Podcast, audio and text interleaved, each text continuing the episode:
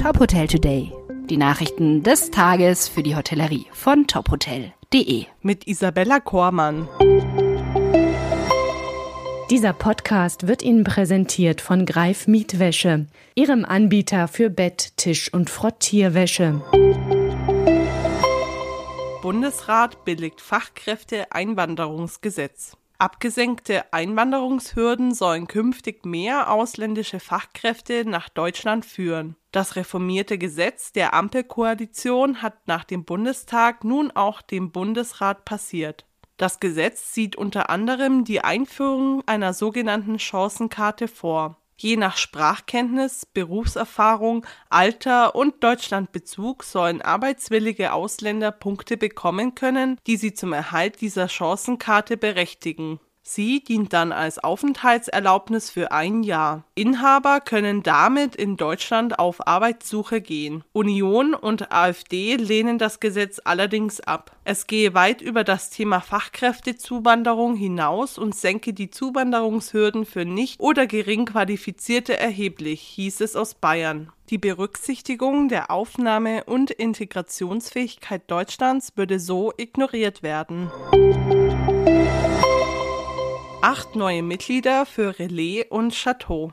Neuzugänge für die Hotel- und Restaurantvereinigung. Drei Restaurants, vier Hotels und ein Kreuzfahrtschiff ergänzen ab sofort das Portfolio. Laurent Gardinier, Präsident von Relais und Chateau, freut sich sehr über die Aufnahme dieser acht Häuser, die die derzeitige Kollektion als neue Mitglieder ergänzen. Die künftigen Mitglieder würden ebenfalls die Vorliebe für Authentizität und das kulinarische Kultur, Architektur und Naturerbe der Region herausstellen, wiedergeben und bewahren. Alle neuen Mitglieder können Sie unter tophotel.de nachlesen.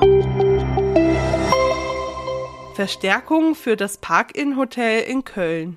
Mit Stefan Willems hat das Park-In bei Radisson Köln City West seit Juni einen neuen Assistant General Manager. Der 39-Jährige übernimmt die stellvertretende Leitung des Vier-Sterne-Hotels. Stefan Willems war bereits in der Vergangenheit in verschiedenen Positionen für das Stadt- und Business-Hotel in Köln tätig. Nun kehrt er mit neuer Verantwortung zurück und wird sich federführend um die Schwerpunktbereiche Transformation und Digitalisierung kümmern.